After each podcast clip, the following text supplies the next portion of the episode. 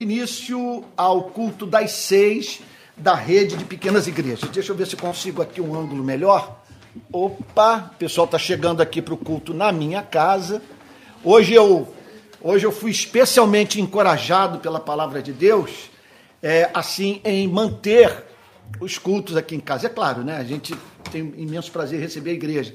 Mas a, a pregação de hoje de manhã foi sobre a missão que Jesus deu a Pedro e João deles encontrarem um local para a celebração da Páscoa. Né? E aí então Jesus manda que eles se dirijam a Jerusalém para a casa de uma pessoa que deveria ceder a sua residência para a celebração da Páscoa, onde ocorreu, portanto, a ceia.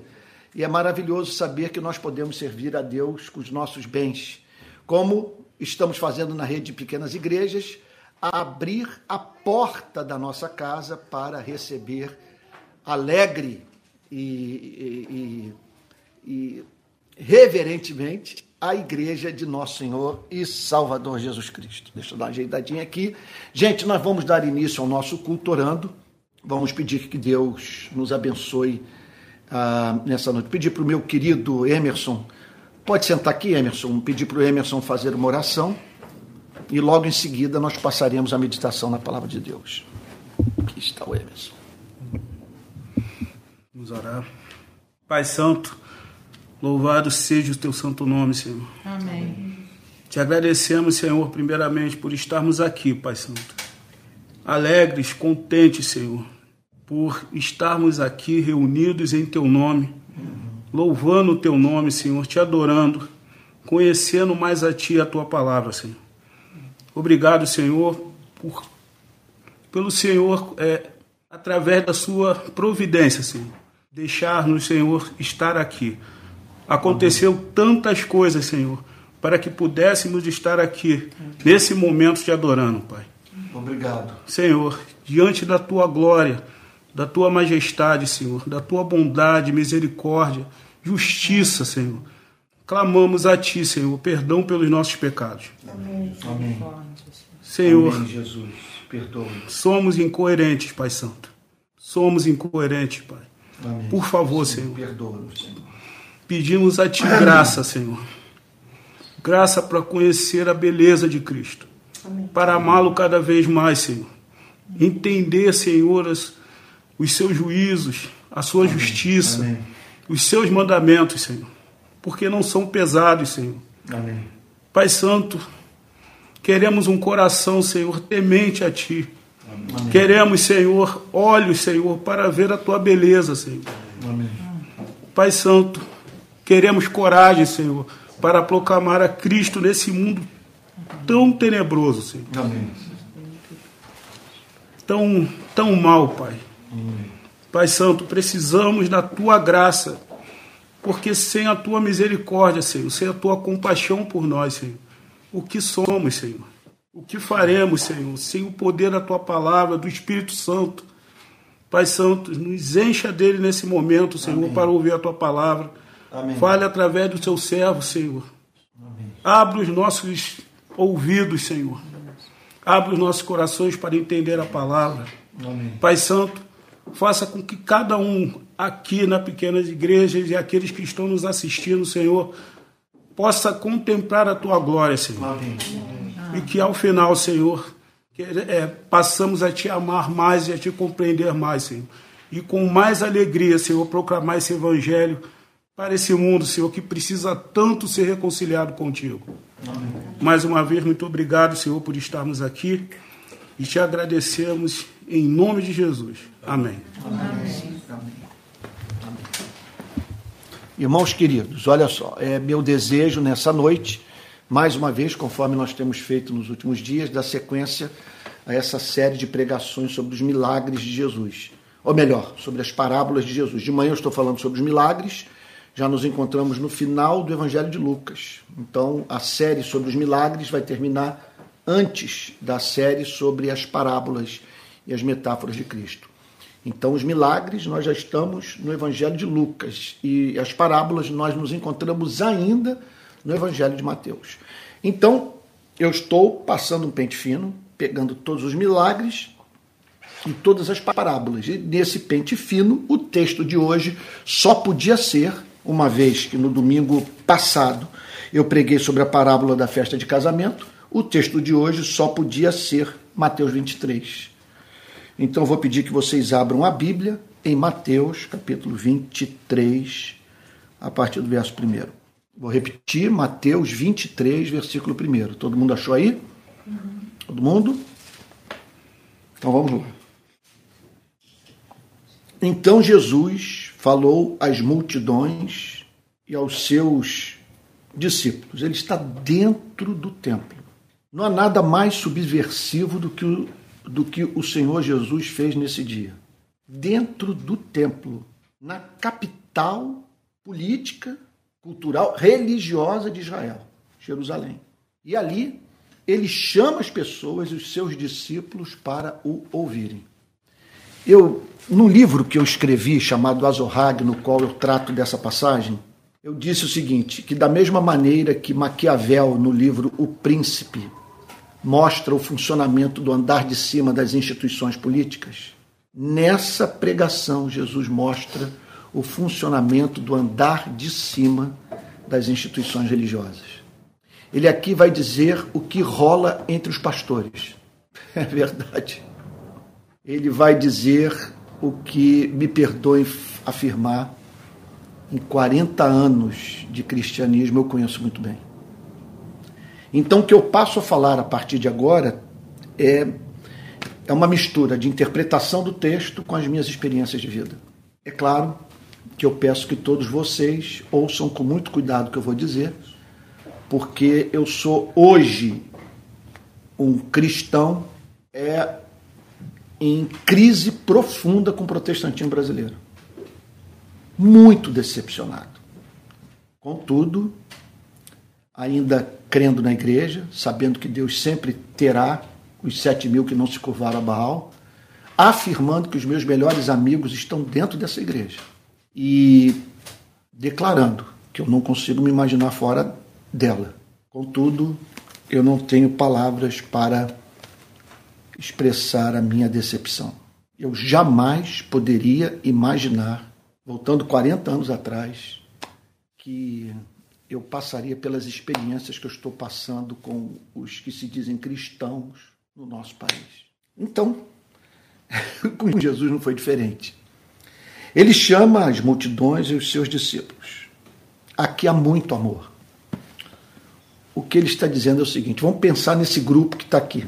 Então, você que está nos acompanhando pelas redes sociais, há um grupo lindo aqui em casa nessa noite.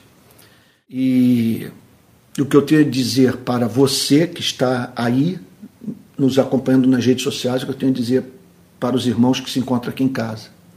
Há um ponto em comum em todos nós. Nós somos religiosos. O que, é que eu estou querendo dizer com isso? Nós não conseguimos viver sem fé, sem transcendência, sem crer em Deus. Há uma característica que nos une um ponto em comum, uma grande afinidade que faz até com que nós nos amemos muito e gostemos de estar juntos. Cara, a gente não consegue admitir a morte como o fim de todas as coisas. E nós sabemos, não somos idiotas de pensar diferente, que se não há Deus, não há esperança. Estamos perdidos. Perdidos. É, e, e por isso, uma vez que nós identificamos né, o único fundamento da nossa esperança, estamos todos nessa sala e você que está nos ouvindo, estamos todos em processo inexorável de envelhecimento. Duramos muito pouco e vivemos uma vida dura, curta e incerta. Como disse Jonathan Edwards no sermão, é, o tempo é um bem escasso e ninguém sabe o quão escasso ele é na sua vida. Bom, o que tudo isso representou? Nós corremos para a fé. Não apenas por isso, mas pelo encanto, por Cristo, é, por encontrarmos nele perdão de pecados, entre tantos outros motivos mais. Como diz Martin Lloyd Jones, ninguém se converte pela razão, mas ninguém se converte sem razões. E aqui nós estamos. Isso tudo significa o quê? Significa que nós somos pessoas frequentadoras de, dos programas das instituições religiosas. Né? Aqui mesmo, aqui em casa, nessa noite eu estou falando para pessoas que têm um longo histórico de envolvimento com a instituição. Não sei se eu tenho alguém aqui com mais tempo de caminhada do que eu. Eu estou há 40 anos na instituição. 40 anos. Com 20 anos eu entrei nela. Minha mulher está levantando a mão, que está desde quando era criança. Quer dizer, ela saiu do ventre materno já foi levada para a igreja. Bom, o que isso significa? Isso significa que nós estamos vulneráveis para o, o que de pior existe na instituição religiosa. Jesus sabia que a humanidade pode ser dividida dessa forma: pessoas de alma religiosa e pessoas que não se preocupam com o tema da vida eterna, com Deus, com o significado da, da existência humana. Tem gente que consegue viver sem isso. Mas no nosso caso, não. Nós não conseguimos viver. E aí então vão parar na instituição. Aí Jesus olha para essa parcela da humanidade e diz o seguinte: então eu quero lhes dizer como que a coisa funciona. Usando o português da rua, peço perdão a todos, tem uma linguagem que eu uso no meu cotidiano, mas eu não gosto de usar quando eu prego. Mas vamos lá. Ele está aqui mostrando o seguinte: como a banda toca. O que rola na instituição. Veja só, ele está falando sobre o primeiro século, ele não está falando sobre a igreja presbiteriana do Brasil, ou os metodistas, os batistas, os assembleanos. Está falando sobre o primeiro século, mas qualquer leitor atento da Bíblia sabe que aquilo que Jesus encontrou no primeiro século, que Jeremias encontrou nos seus dias, isso está saltando aos olhos na série que eu estou trazendo todas as manhãs pelo meu canal de YouTube. É nesses textos nós nos deparamos com leis sociológicas. Vamos lá no primeiro século, se uma pessoa ficasse privada do pão, ela sentiria fome, inevitavelmente. Então, um fato da biologia humana. Pois bem, no primeiro século havia também outras leis sociológicas. Sociológicas do ponto de vista do funcionamento das instituições religiosas. Jesus detectou essas leis. O que funcionou no primeiro século funciona hoje. A mensagem de Cristo é atualíssima, porque o modo de funcionamento das instituições, ele, ele, ele, na, daqueles dias, né, seguia leis sociológicas que estão presentes entre, entre nós hoje. Se determinadas condições forem estabelecidas, as consequências práticas serão inevitáveis. Vou dar só um exemplo, já me, me adiantando ao texto. Se você se relaciona com a instituição anos a fio, sem conhecer a Bíblia, o pastor vai deitar e rolar em cima de você. Pode ser que você caia na igreja presbiteriana Betânia do pastor Tel. Aí você é um bem-aventurado. Você vai estar ali congregando num lugar onde o pregador é um santo. Mas se você cai numa igreja de canalhas, de vaidosos, de gente que não tem outro foco na vida que não seja construir um império eclesiástico. Me perdoe dizer mais uma vez, usando português da rua, mas é para chocar mesmo. Você está ferrado. Esse sujeito vai acabar com tua vida. Vai fazer com que você se sinta culpado por aquilo que Deus não culpa. Vai saquear os seus bens. Ele vai convencê-lo que você só pode ser cristão dentro da igreja dele. Que não há reino de Deus fora da instituição que ele governa. E que a única forma de você servir a Cristo é servir a Ele. Bom, mas vamos ao texto, porque mais importante do que vocês me ouvirem é ouvir a Cristo. Então Jesus falou às multidões, aos seus discípulos. Aqui amor, puro amor. Eu quero dizer para vocês assim, o que a mensagem tem duas partes. A primeira parte eu vou tratar agora, a segunda parte eu trato domingo que vem. Primeira parte é o seguinte: eu quero dizer para vocês o que é necessário para que a instituição não os devore. Em seguida, ele diz o seguinte: vocês vão administrar a instituição. E agora eu quero lhes dizer como que vocês devem conduzi-la para que ela não represente para as pessoas que serão alcançadas por vocês o que ela representa hoje, sendo gerida por escribas e fariseus. Então vamos para o verso 2, vamos logo. Olha lá, verso 2. Na cadeira de Moisés, de Moisés, se assentaram os escribas e os fariseus. Isso aqui já é uma bomba atômica. O que, que significa na cadeira de Moisés? Na cadeira de Moisés significa o seguinte: Moisés era a suprema autoridade de Israel. Todos os profetas profetizaram com base nos cinco primeiros livros da Bíblia, no chamado Pentateuco, quer dizer, na obra redigida por Moisés. Vocês concordam comigo? Moisés era a base da espiritualidade judaica. Era o fundamento, na verdade, o que Moisés escreveu era a Constituição Federal de Israel. Ali estavam, portanto, as leis civis, as leis cerimoniais e as leis morais, ou os, ou os preceitos éticos. Tudo ali. O rei tinha que governar de acordo com Moisés.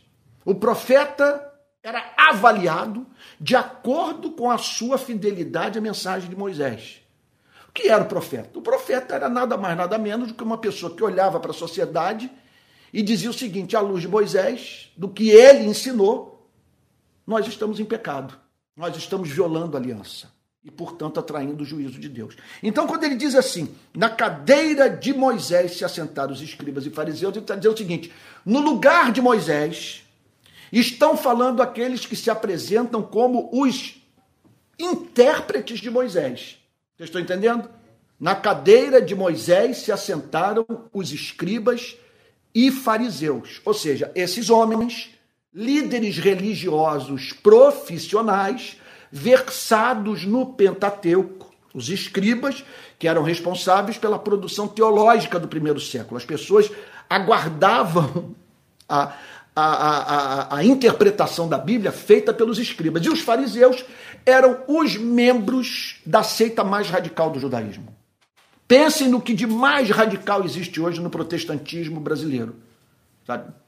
É, assim você terá uma ideia de como que funcionava o movimento farisaico. Então, eu tenho que admitir, e aqui eu, eu, eu, eu movo é, o revólver aqui, vamos assim dizer, a pistola da minha direção, né, que eu estou nesse momento desempenhando essa função aqui, com vocês que estão me acompanhando nas redes sociais e com aqueles que estão aqui em casa. Eu estou assentado na cadeira de Jesus Cristo.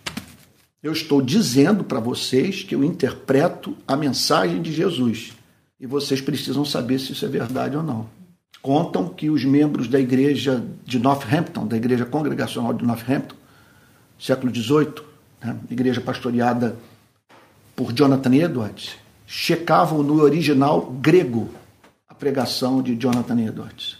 Então, o que Jesus está dizendo é que os escribas e fariseus sentavam na cadeira de Moisés e diziam o seguinte: Assim diz Moisés. E eles não apenas se diziam capazes de interpretar a mensagem de Moisés, eles se apresentavam como capazes de, de apresentar para o povo as consequências, os desdobramentos morais, as aplicações práticas da mensagem de Moisés. Então Jesus olha para isso Gente, preste atenção. Na semana passada eu disse para vocês por que, que nós devemos, me perdoe aqui o queridíssimo Emerson, controlar a polícia, as instituições do Estado, que é muito poder. A gente não pode tirar o olho. Violou o que foi pactuado, temos que chegar junto.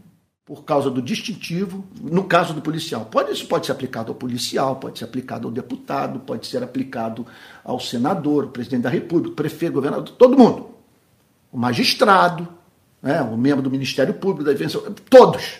Agora, nós estamos aqui falando de alguém também que tem muito poder, que é o pastor.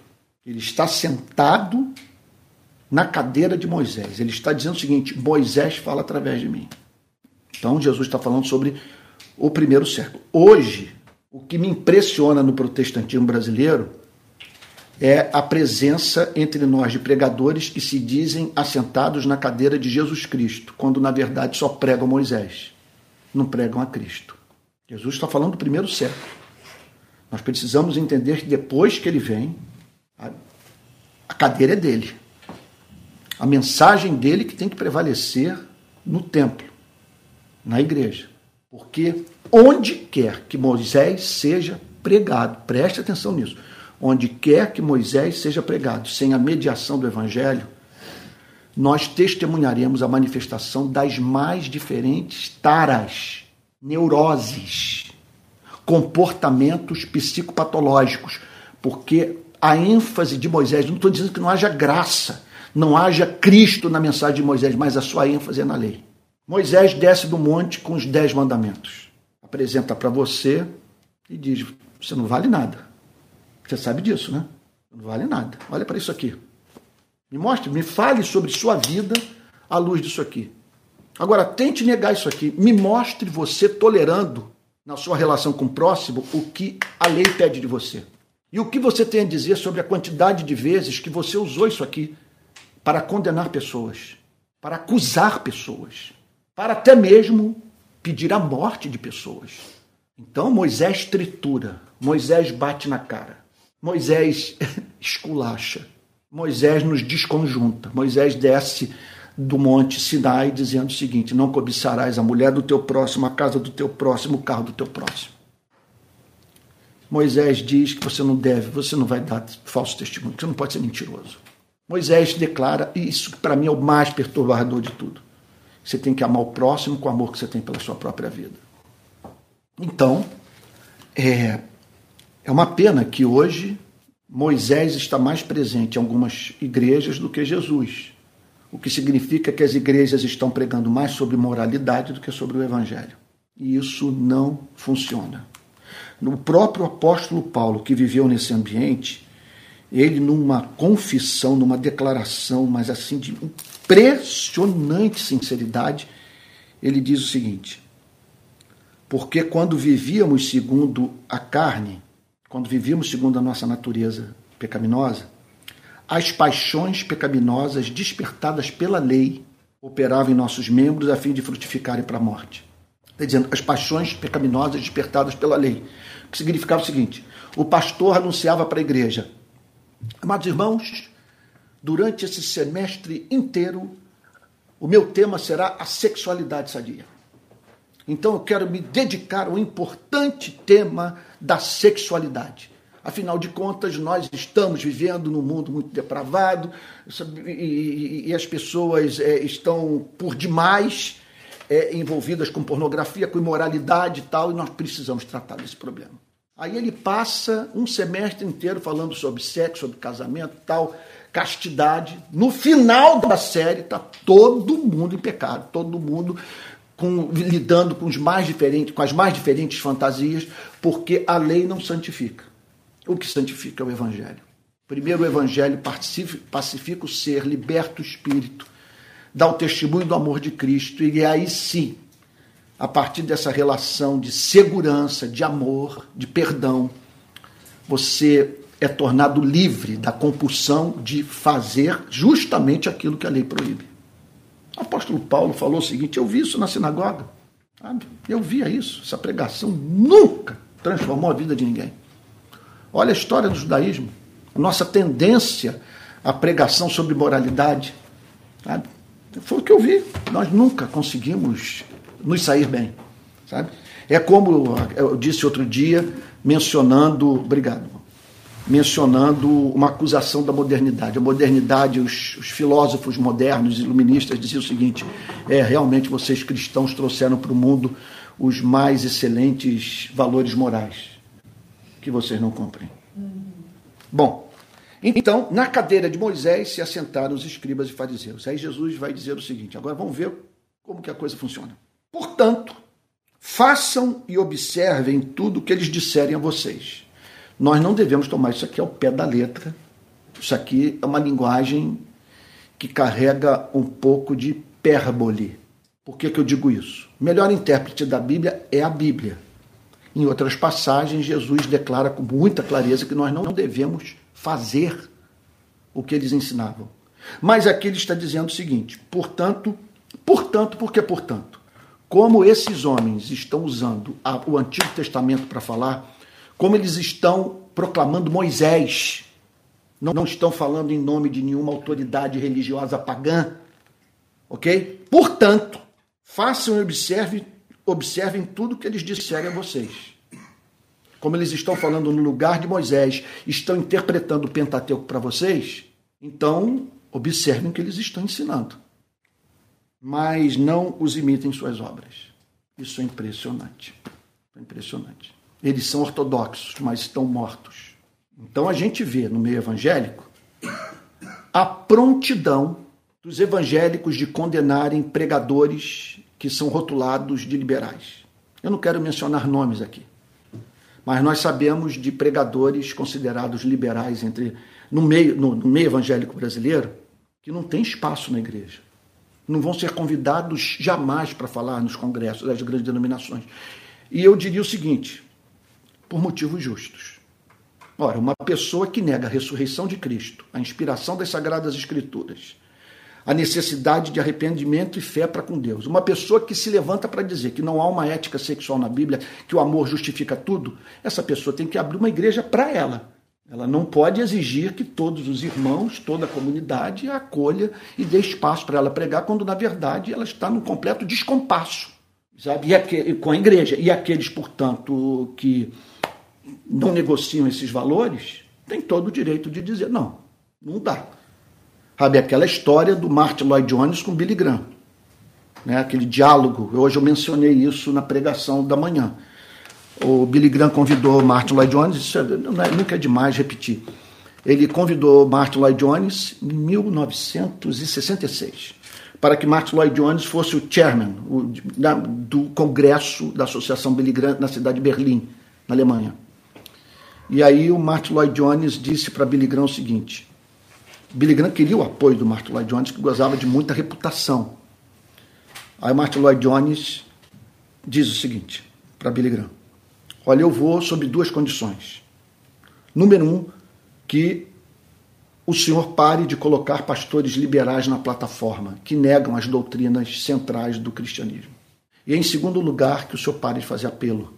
Billy Graham, o Martin Lloyd Jones era contra os apelos, das pessoas serem chamadas à frente. O que, que ele achava?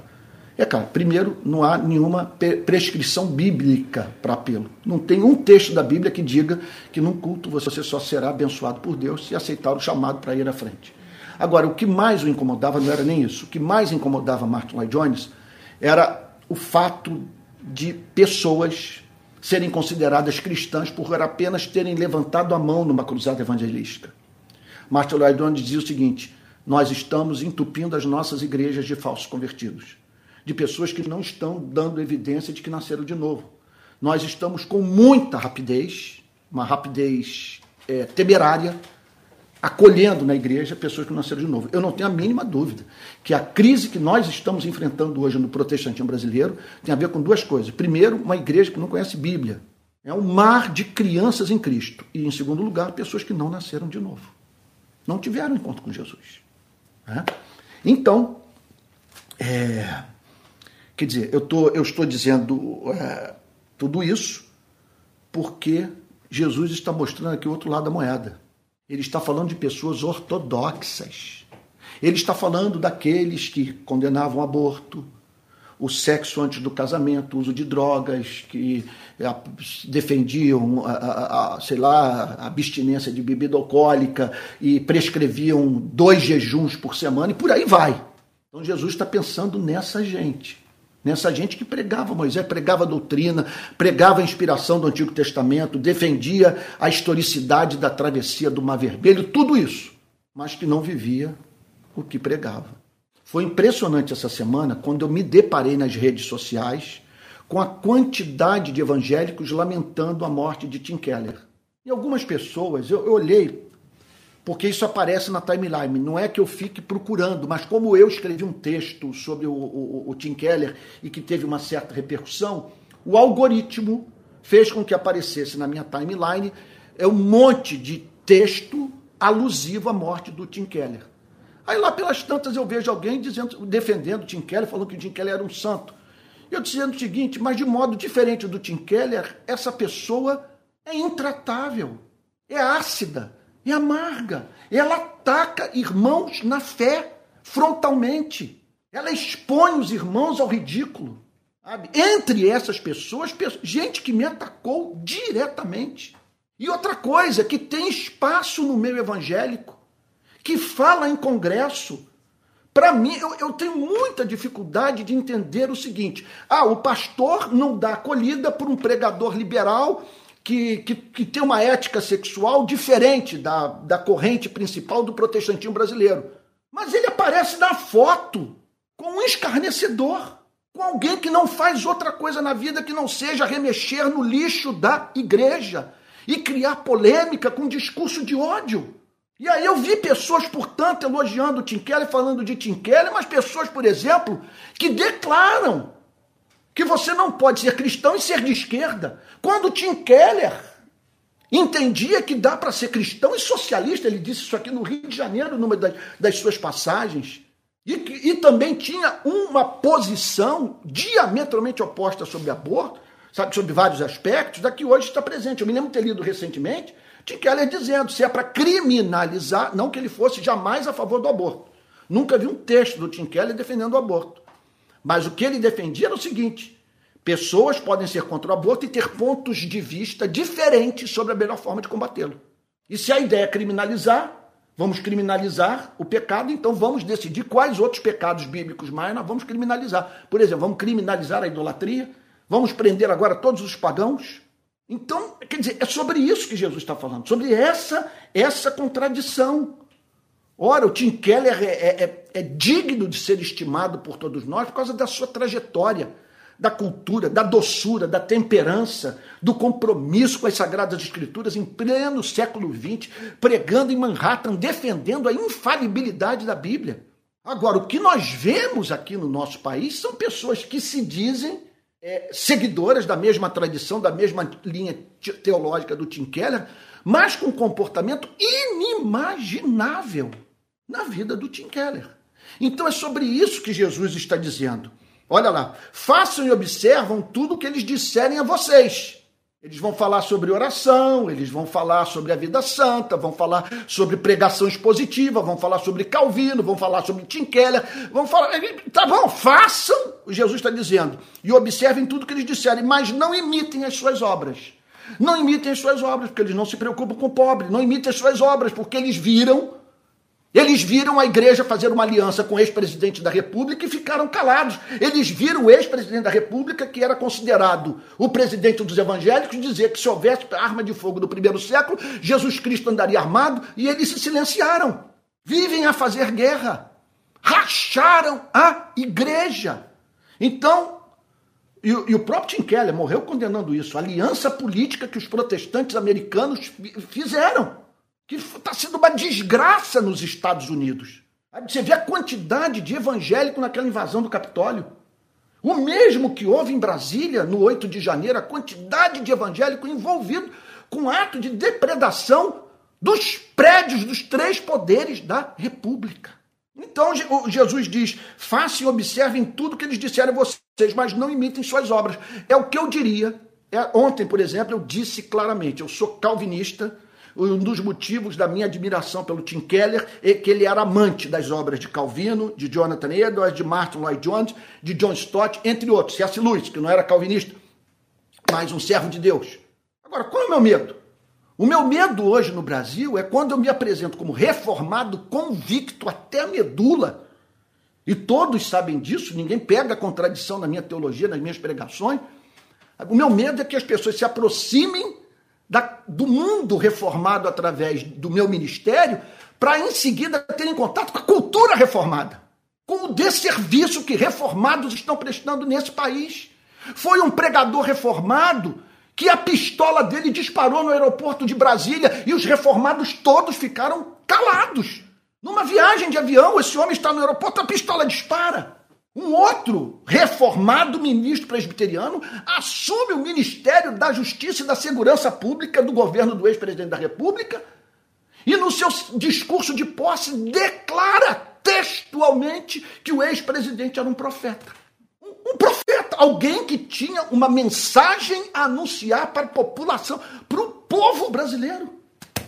E todos calados, e todos. Quer dizer, é o que eu vou dizer, Olha, eles estão falando sobre a confissão do Westminster, eles falam sobre Calvino, eles falam sobre Charles Rhodes, sobre Herman Bavinck, sobre toda essa legião de, de homens extraordinários. Agora, tomem cuidado com a forma como eles, eles vivem. Por exemplo, tomem cuidado com seus sermões. Os seus sermões são insuportavelmente frios. Estar num culto com esses homens e simplesmente você ter uma experiência absolutamente carente de transcendência. Você tem teologia, mas não tem o fogo pentecostal. Então eu conheço isso de dentro. Eu estou falando que eu estou lá dentro. São 40 anos de envolvimento com essa instituição, em especial com a instituição, protestantismo, e em especial com o movimento reformado. Não quero generalizar. Conheço reformados encantadores, mas eu temo, tenho que dizer isso, eu temo que seja necessário dizer hoje. Aliás, eu acredito que é necessário dizer hoje. Façam e observem tudo o que eles disserem a vocês, mas não imitem as suas obras. Ele está lamentando a morte do Tim Keller, mas ele quebra a autoestima dos seus irmãos na fé. Ele é jocoso, ele é cáustico, ele é maligno. Ele não faz outra coisa que não seja atacar pessoalmente pessoas. Pessoalmente. Eu ontem conversei, eu vou contar uma coisa aqui. Eu ontem conversei com um pastor do Nordeste que me contou a seguinte história. Eu liguei para aquele pregador, é um pregador calvinista, que se diz calvinista, que disse que você tem feito viagem para o Nordeste para fazer turismo. Eu falei para ele: olha, se o Antônio está vindo para o Nordeste para fazer turismo, olha, é um turismo muito esquisito, muito diferente. Por quê? Porque esse rapaz meteu o pé no esgoto comigo em Maceió. Nós fomos de barraco em barraco, entrando nas favelas depois da inundação, socorrendo pessoas, levando comida dando visibilidade, entrando em locais insalubres, naquela umidade, naquele calor insuportável. Aí eu pergunto a vocês: se o rapaz que disse que eu estou indo para o Nordeste fazer turismo se arrependeu publicamente do que ele fez com a minha reputação, com o meu nome, depois desse telefonema em que um nordestino, um servo de Deus, uma pessoa que eu conheço, disse: Mas eu estava com o Antônio e eu poderia multiplicar as testemunhas. Eu tenho filme, eu tenho documento. Sabe? Andando por Jaboatão dos, dos Guararapes, as favelas, as favelas de Recife, o sertão do Nordeste. Ano passado eu devo ter feito mais de 4 mil quilômetros de viagem pelo sertão do Nordeste, entrando em casa de evangélico, com aquela moça que oferecia sopa com osso para o seu filho, para os seus, seus três filhos, um de dois, um de três ou quatro e um de cinco. Sopa de osso e que está sendo mantida por nós até hoje, porque nós fomos na casa dela. Então é sobre isso que Jesus está falando. Façam e observem tudo o que eles disserem a vocês, mas não imitem as suas obras. Não imitem. Não imitem, porque o país é desigual e eles não se preocupam com isso. Eles é a mesma toada o tempo inteiro. Eles não falam outra coisa que não seja aborto, álcool sexo antes do casamento, mas não tocam nada sobre os 60 mil homicídios, sobre as mais de 90 crianças que foram vítimas de bala perdida no Rio de Janeiro, nas nossas favelas, meninos e meninas pobres. Não tocam, portanto, na condição da classe trabalhadora, nos, no transporte público, que faz com que o trabalhador chegue no ambiente de trabalho completamente exausto. São duas horas para ir, duas horas para voltar trabalhando seis vezes por semana para receber salário mínimo. Que história é essa? Então, mas não imitem as suas obras, porque dizem e não fazem. O discurso é belo. E aí que está a desgraça. Qual é a desgraça? Eles são ortodoxos, eles dizem, eles estão pregando Moisés. E, e o Senhor Jesus está dizendo aqui, mas eles não vivem. Não vivem o que pregam. Dizem e não fazem. Verso 4. Atam fardos pesados atam fardos pesados. O que é atar fardo pesado? O que é atar fardo pesado? Vamos lá, você entra na instituição religiosa, o pastor põe um, sei lá, um botijão de gás nas suas costas. O que é atar fardo pesado? Você vai entrar na instituição, ela vai amarrar alguma coisa em você que vai fazer você andar envergado. Sua vida vai ficar pior do que antes do envolvimento com a igreja. É isso que Jesus está dizendo. Eles atam fardos pesados. O que significa o seguinte: eles pedem dos seres humanos tolices. Eles pedem dos seres humanos o que Deus jamais pediu. Eles põem na boca de Deus o que Deus nunca falou. Eles atam fardos pesados. Ele está dizendo o seguinte: eles exigem do homem ou da mulher aquilo que não é natural. Eles apresentam um modelo de espiritualidade que desnaturaliza o ser humano. Eles atam fardos pesados, difíceis de carregar. O que é difícil de carregar? Atam fardos difíceis de carregar. Olha só, você tem que fazer exame de próstata, exame de sangue, exame de fezes, exame de urina. Você passa parte da sua vida, tem que fazer um monte de exame, aguardando o resultado, parecer do médico, diagnóstico. Você ganha mal, você tem dívidas, sabe? Você então vive numa cidade violenta, cheio de problemas, segurando barra de todo mundo. E aí você entra na instituição e a instituição torna tudo mais difícil ainda para você. O que é, que é difícil de carregar? Além das minhas dificuldades pessoais, da batalha que é viver. Está aqui Úrsula, minha irmã querida, tendo que cuidar da sua mãe. Só Deus sabe o que, que é você cuidar de uma pessoa que você ama e que perdeu a autonomia de vida e que depende totalmente de você. E aí você tem contato com a instituição religiosa e a coisa, em vez de tornar a vida mais fácil, torna tudo insuportável. É isso que Jesus está dizendo. Jesus! Jesus, eles atam fardos pesados, difíceis de carregar. Por que, que eles fazem isso? Porque isso lhes é interessante. É manter um controle. É isso mesmo, de certa forma, Foucault está certo. É jogo de poder. Você tem um contato, é. É, ele, o fardo de Jesus é leve. O que, que significa o seguinte? O fardo é leve, ele o emancipa nome dele joga um fardo. Pois é, joga um fardo, faz, ele exerce controle. O pregador, segundo Jesus, exerce controle sobre sua consciência.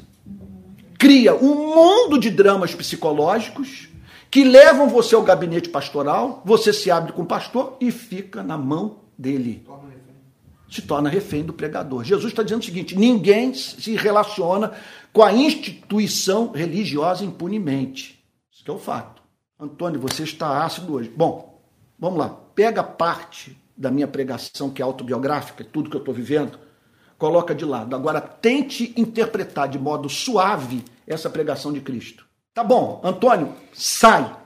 Você está pesado demais hoje à noite. Você está. Você tá, Antônio, a coisa não é tão assim como você está falando. Então tá bom, por favor, fique aqui no meu lugar e me explique o significado de atam fardos pesados, difíceis de carregar. Diga para mim o que, que é isso. Antônio. Culpa, né? É, não, eu estou lembrando aqui de um fato ocorrido com o pastor da nossa conversão. Gente, tá, o Fabiano, que é membro aqui da nossa igreja, está fazendo uma intervenção. Ele, ele, é, ele é, o pastor da, da, da, da, congregação da nossa, nossa conversão e lá o, o ministério pastoral é itinerante. É uma, é uma igreja tradicional. E ele falou quando ele, ele contando, ele contava muito isso de púlpito, uma coisa que assustava, assustou muito ele que ele era pastor em Petrópolis e tinha uma, uma menina que era caixa do banco, que ele lidava diretamente, que ele ia fazer os serviços da igreja bancária. Era uma menina muito feliz. E de repente aquela menina se tornou sisuda, ah. séria. E um dia ele que me incomodou muito ele, ele falou: Menina, o que está acontecendo com você? Você não ri mais e tal. Ela, não, pastor, é porque eu me converti. É. agora eu tenho que ser uma pessoa séria. Ele falou: Não, Jesus é alegre, Jesus é felicidade. Então você estava comentando isso, é o fardo, e aí veio essa imagem do que ela é aquilo, é aquilo, a religião é. faz isso. A religião faz com que você só se sinta bem quando está mal. Se você não tomar cuidado, essa é a vida que você vai viver. E eu diria o seguinte: todo sujeito que quer lucrar com psicanálise, com psicologia e tal, eu diria, eu diria o seguinte: colhe numa igreja. Colhe, fica por ali de migué, porque o pastor vai botar muita gente no divã. Anote isso. Então Jesus diz o seguinte: porque o que Jesus está falando que ele percebia. Ele está dizendo. Então, é, atam fardos pesados e difíceis de carregar e os põe sobre os ombros dos outros. Os põe sobre os ombros dos outros. Ou seja, o caminho é estreito. Jesus reconhece o caminho é estreito, só que eles tornavam o caminho mais estreito, intransitável, insuportável.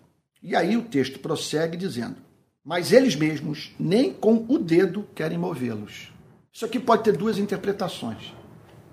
Está dizendo que eles prescrevem o que eles não cumprem e, revelam, assim, a mínima preocupação em ajudar as pessoas, em viver a espécie de vida que eles prescrevem, que ninguém consegue viver.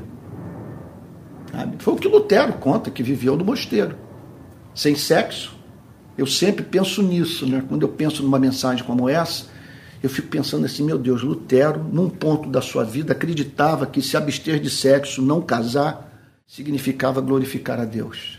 Que tipo de construção mais, construção social da realidade religiosa mais, é, está presente nas nossas igrejas, fazendo com que vivamos com os mesmos fantasmas, quer dizer, experimentando uma culpa que não era para ser experimentada. Então, eles põem sobre os ombros dos outros, mas eles mesmos nem com o dedo querem movê-los.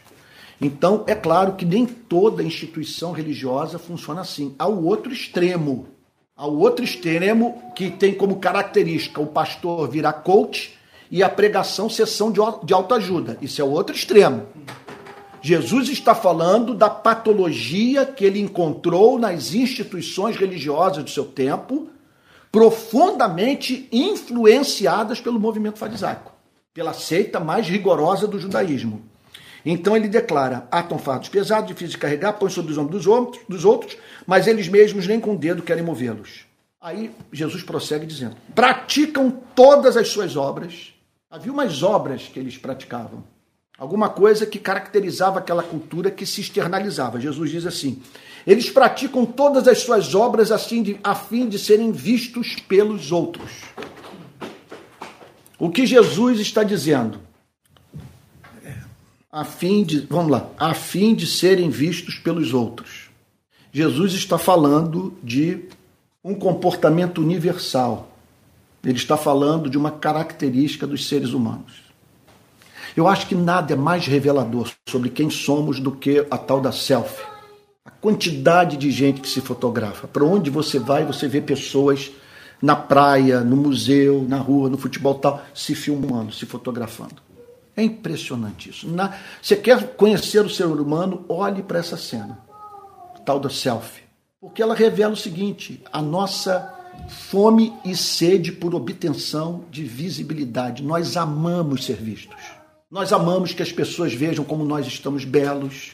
Nós amamos. É, é, levar as pessoas a nos invejarem, a saberem como estamos bonitos, como que, sabe, os lugares que nós visitamos, como que a, vida está funcionando bem para nós. Nós queremos ser vistos. Então o sujeito pode se candidatar para ser visto, virar ator para ser visto, jogador de futebol para ser visto, artista, o que for. Faz, ele, quer dizer, ele toma decisões na vida focadas na fama, focadas na obtenção de visibilidade. Essa pessoa quer ser vista, quer ser amada, quer ser honrada quer que as atenções estejam voltadas para ela. O que Jesus está dizendo é o seguinte: que esse fenômeno que nós encontramos no futebol, encontramos no meio artístico, enfim, encontramos no mundo político e tal, é encontrado também nas instituições religiosas. Ele está dizendo com muita clareza: eles praticam as suas obras a fim de serem vistos pelos outros. Se o negócio é ser visto pelos outros, veja só, eles vão sempre praticar as suas obras de modo estratégico de uma maneira que as obras sejam observadas. O foco deles é a fama. Como o foco é a fama, a mensagem é toda condicionada pelo desejo de obtenção de visibilidade. É a vaidade e o poder. Isso, pois é. Aí vamos dizer o seguinte: essa pessoa quer visibilidade. Ela olha para uma eleição e vê que dois terços da igreja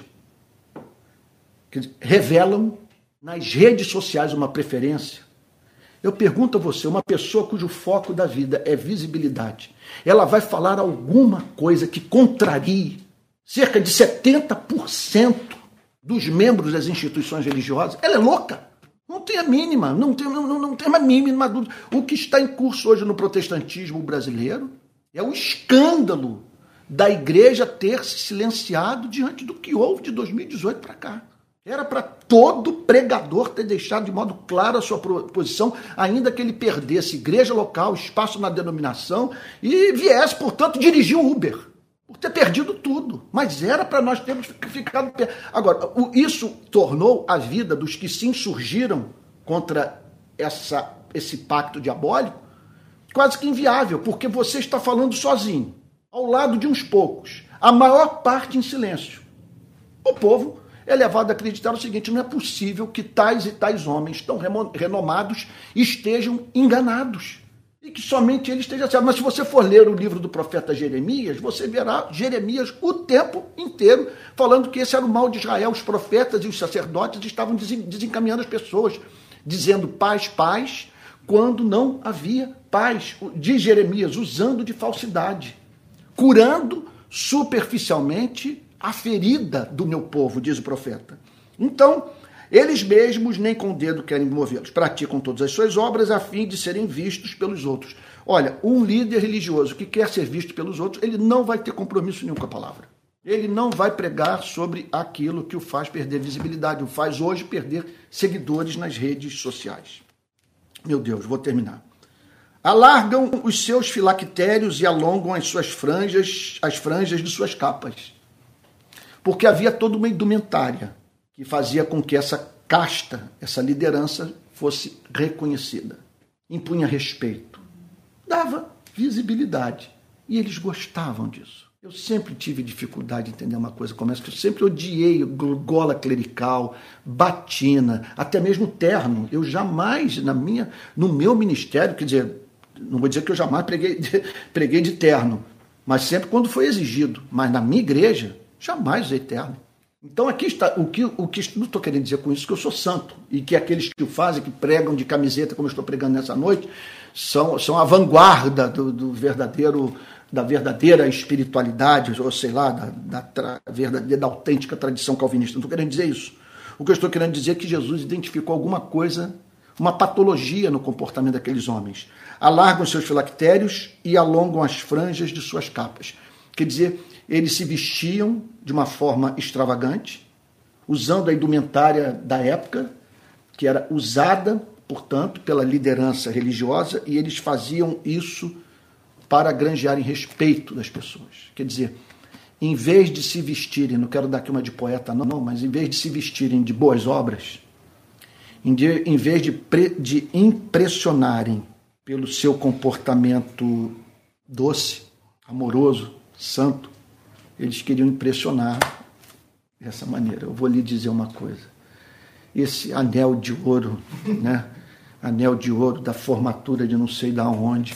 Meu Deus, eu soube de um que terminou um curso desses de fundo de quintal, que adquiriu o tal do DMIN, Doctor in Ministry, e que pediu para que, a partir da, da sua formatura, ele fosse chamado de doutor reverendo. Eu peço à igreja que, a partir de agora, se dirija a mim dessa forma, me tratando como doutor reverendo. Me disseram que foi um fato, eu mesmo não testemunhei isso, mas não acho é, assim nada impossível. Como a história do outro que passou um tempo nos Estados Unidos, voltou para o Brasil e disse o seguinte: Olha, eu passei muito tempo nos Estados Unidos falando inglês, então eu vou pregar hoje aqui na igreja, mas em inglês, e vou me traduzir.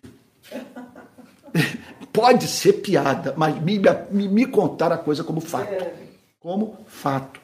De pregador que volta de uma temporada fora e que cita no seu sermão frases em inglês. Que vergonha. É um negócio, é, é um negócio patológico. Então, praticam todas as suas obras a fim de serem vistos pelos, pelos outros, pois alargam seus filactérios e alongam as franjas de suas capas. Sabe? quero dizer para todos que o pregador que mais me impressiona nesse país entre outros, é aquele que foi numa comunidade pobre do Rio de Janeiro, olhou para três crianças famintas, vivendo à margem de um rio de esgoto, com ratazana passando por cima de sua cama, e pegou essas três crianças e, juntamente com a sua esposa, trouxe para casa. Esse aí, quando fala, eu baixo a cabeça e digo: esse eu levo a sério. Esse é o cristianismo do Novo Testamento encarnado. O que ele fez não apareceu em nenhum jornal, ele não deu visibilidade para isso, nem pôde dar, em razão da comunidade, mas são de uma série de fatores. Que eu sei que ele está dando a vida por essas crianças. E eu que trabalho em comunidade, quando eu olho hoje para as suas filhas,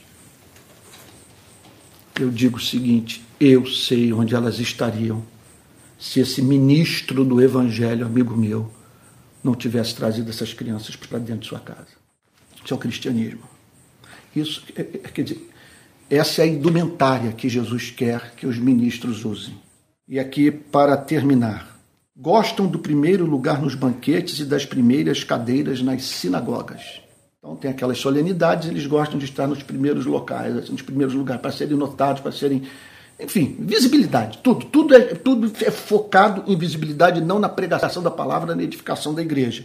Eles gostam do primeiro lugar nos banquetes e das primeiras cadeiras nas sinagogas. Eu vou fazer o seguinte: eu vou adiantar aqui, vou terminar no verso 7. Quem quiser conhecer o meu ponto de vista completo sobre essa passagem tem dois caminhos.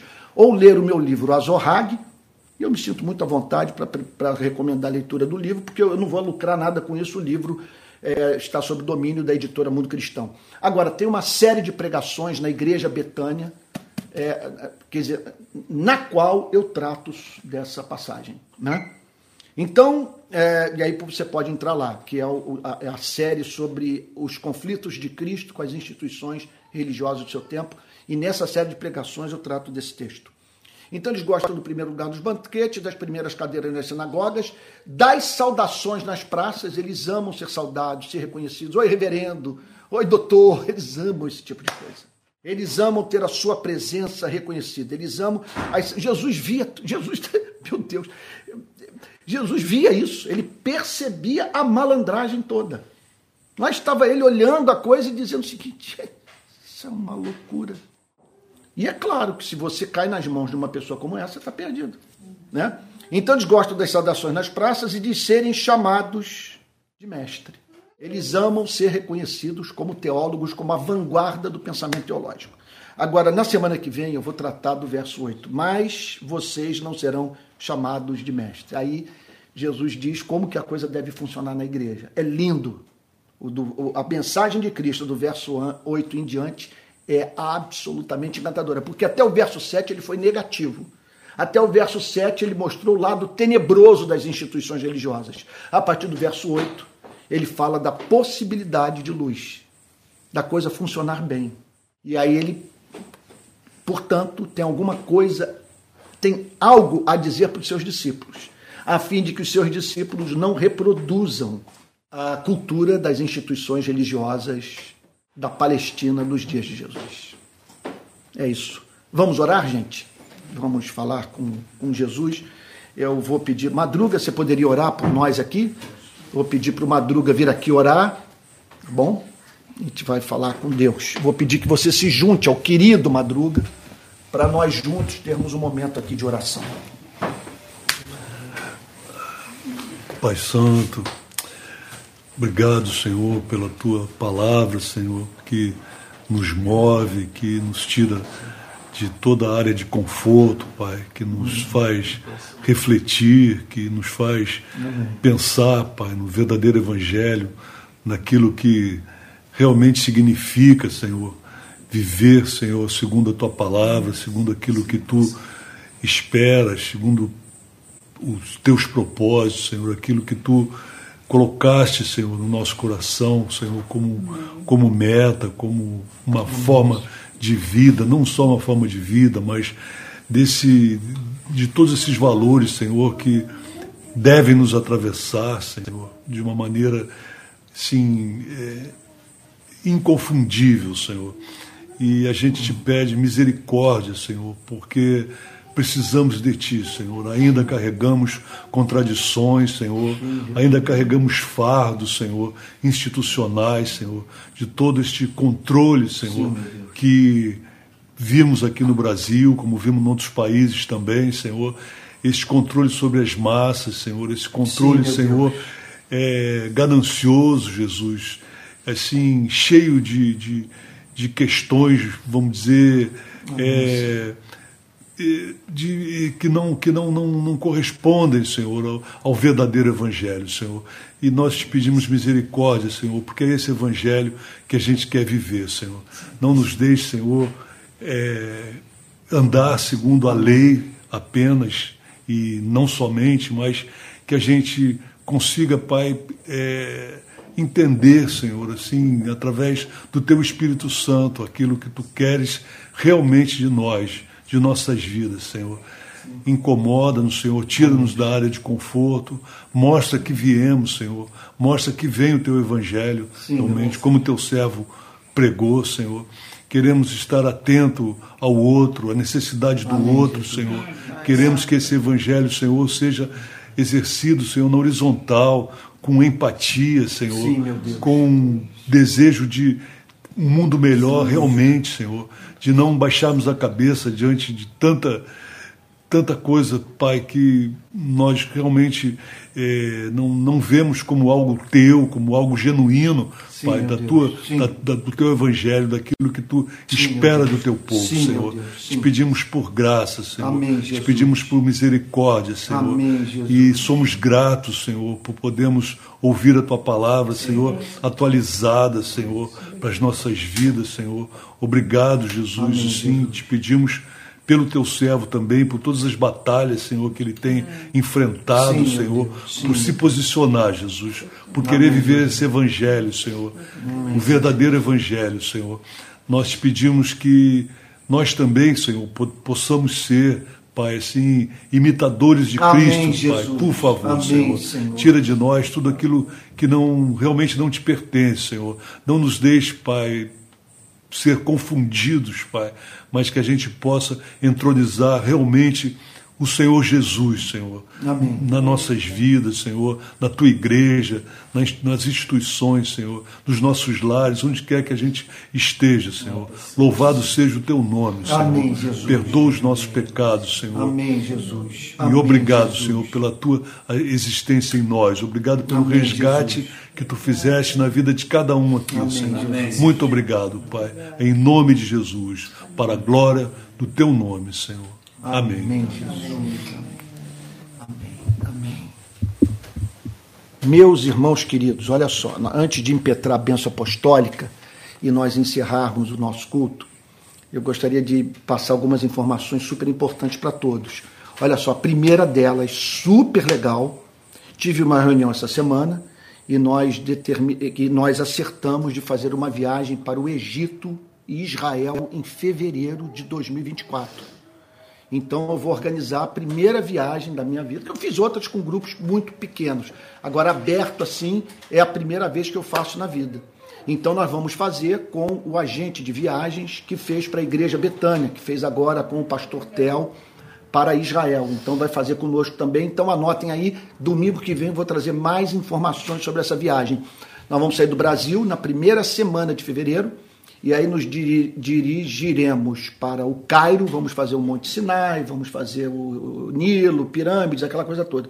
E depois nós vamos fazer Israel todo, do sul até o norte, pegando o deserto da Judéia e o mar da Galileia, obviamente Jerusalém, o, o meu Deus, o local onde o Senhor Jesus pregou o Sermão da Montanha, que é belíssimo, e, e, é encantador. Sobre todos os aspectos, eu já fiz umas seis, sei lá quantas viagens dela, no mínimo seis, eu acredito.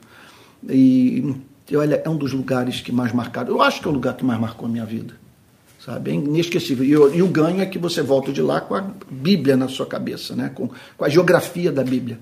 Então, quando Jesus diz assim, do caminho de Jerusalém para Jericó, opa, eu conheço esse caminho bem, já fiz várias vezes aquela estrada e ajuda então você ter uma ideia né, do que significa uma pessoa ser espancada ali e ficar ali no caminho. Né? Então é isso. É, já, é fevereiro de 2024, domingo que vem, eu passo as informações, porque esse amigo está fazendo uma série de levantamento, procurando os preços mais baratos de passagem e tal. Tá bom? E a gente vai poder dividir até fevereiro de 2024. Tá bom? É, quero também, oh meu Deus, dizer a todos que nós estamos trabalhando duro para organizar a rede Pequenas Igrejas. Meu querido filho Pedro teve essa semana as duas primeiras reuniões de oração com dois grupos distintos, um grupo do, do Sudeste e o restante do país. E agora nós temos, portanto, uma reunião semanal de oração dirigida pelo meu filho Pedro. Tá bom? Aliás, duas reuniões de oração semanais, quarta Quarta e quinta, às nove da noite, nós temos duas reuniões de, de, oração. Tá bom? Pelo Zoom. Então, o que, que, que, que acontece? O Pedro disponibiliza o link do Zoom e aí o link do Zoom vai para o nosso canal de, de comunicação principal, que é o Telegram, e aí você participa dessa reunião de oração de uma hora, né? De, de duração. E amanhã nós temos, juntamente Pedro e eu, nós vamos ter um podcast às 8 horas da noite com transmissão direta por esse mesmo canal. Tá bom? Olha, estamos trabalhando duro para organizar a rede no país. Hoje de manhã me bateu muito temor. Quando eu orava, eu, eu, eu acho que o Espírito Santo me lembrou o fato de que ninguém lida com a Igreja de Cristo impunemente. Então, se eu estou falando em igreja, eu tenho que falar, entre outras coisas, além da ministração da palavra, dos sacramentos, eu tenho que falar em pastores, em líderes, em pessoas que vão cuidar do rebanho. Então, uma das nossas metas é identificar essas pessoas que vão estar cuidando dos membros das pequenas igrejas. Então, é muito importante que você aí, em qualquer lugar do Brasil, identifique os, os, aqueles que que gozam de mais respeito, vamos assim dizer, que, que são vistos como maduros em cada pequena igreja, e porque nós vamos depender da indicação das pequenas igrejas para darmos treinamento para esses irmãos. Tá bom? Então, que vocês anotem isso aí, porque esse é um próximo passo. Nós já temos a pregação da palavra.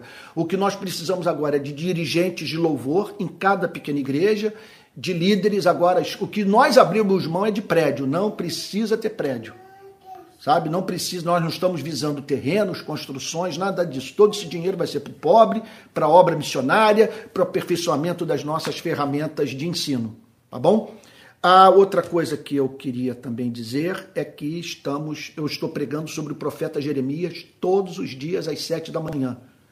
Todos os dias, segunda a sexta, sete da manhã, tem as pregações sobre o livro do profeta Jeremias. E eu estou disponibilizando também dois cursos é, no Hotmart. E um curso é sobre teologia política. Eu trato das grandes ideologias políticas, comunismo, fascismo, totalitarismo, capitalismo, social-democracia e tal, à luz da teologia do Novo Testamento, tá bom? Tá lá. E, e já subimos também as aulas do curso de teologia, tá bom? As aulas do curso de teologia nós já subimos e você vai poder participar delas. Eu vou disponibilizar, disponibilizar o link essa semana. E o que mais? Alguma outra dúvida? Ah, sim, pessoal do Rio de Janeiro, nós vamos voltar com os cultos presenciais de manhã no Rio de Janeiro. Eu espero essa semana ter uma resposta. Eu procurei um pastor de uma denominação evangélica que eu acho que ainda é simpática a mim. E aí eu pedi a ele que ele fizesse contato com os ministros dessa denominação para a sessão de um templo no Rio de Janeiro. Então ele ficou de me dar uma resposta, é um amigo meu, e se acontecer seria o melhor dos mundos, né? A gente ter uma igreja com toda estrutura para nos reunirmos domingo de manhã. Lembrem-se que a nossa meta é manter essa dinâmica do templo só como local de adoração, mais nada, e da igreja em casa. Nós não vamos abrir mão dessa dinâmica, conforme no Novo Testamento. Eles adoravam no templo e de casa em casa.